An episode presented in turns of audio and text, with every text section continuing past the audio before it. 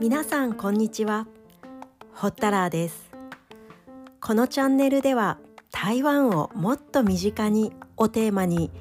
日本と台湾をつなぐもの個人的におすすめしたい観光地や食の話台湾人との距離がぐっと縮まる台湾の中国語など台湾に関連するさまざまなことを紹介しています。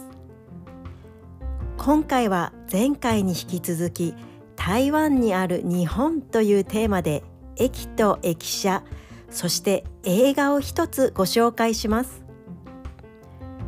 日本の統治下にあった50年の間に約240もの鉄道駅が作られました。当時作られた駅のうち規模が大きくその町への玄関口として重要視された駅が7駅あります。キールン、台北、新築、台中、嘉台南、高尾の7駅です。台湾ではこれを日本統治時代の七大駅という言い方をしています。これらの駅は鉄道史において重要なだけでなく都市計画やその年の発展という意味でも大きな役割を果たしました。新築駅新しいに竹林の竹竹と書くのですがこの新築駅は現存する最古の駅舎で1913年に完成しました。今も現役で使われています。台中駅には1917年完成の駅舎があり今は新駅舎への連絡通路として使われていますがレンガ造りの外観は変わらずに見ることができます。そして日本と台湾では同じ名前の駅が32駅もあるんです。漢字表記が同じで追分駅や岡山駅などが台湾にもあります。日本統治時代七大駅の一つだった鍵駅。鍵という字は歌手の中島美嘉さんの「歌」に資本主義の「義」と書きます。この駅は鍵市にありますがここを舞台にした映画「かの1931海の向こうの甲子園。これは多くの方に見ていただきたい映画です。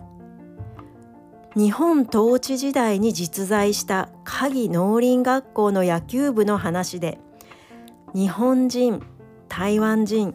原住民で構成された野球部員が甲子園を目指す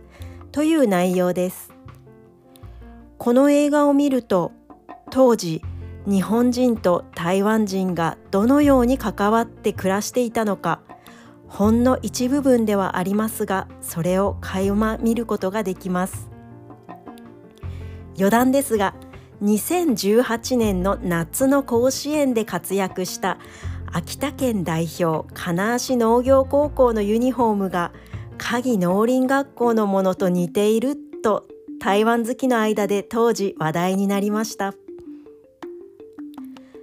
前回に続き台湾にある日本をご紹介しましたが日本統治時代を経験しながらもその時代の建物を残している台湾統治下を経験した人たちやこういった建物を見ながら生活をしてきた人たちきっとさまざまな思いがあってそれは一様ではなかったと思うのです。それでも当時の建物を壊さずに残して使って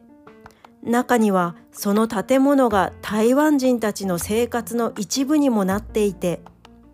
今では完全に台湾の文化に馴染んでいてということを思うと台湾の方々に感謝の気持ちしかありません。今回もお聴きいただきありがとうございます。ほったらでした。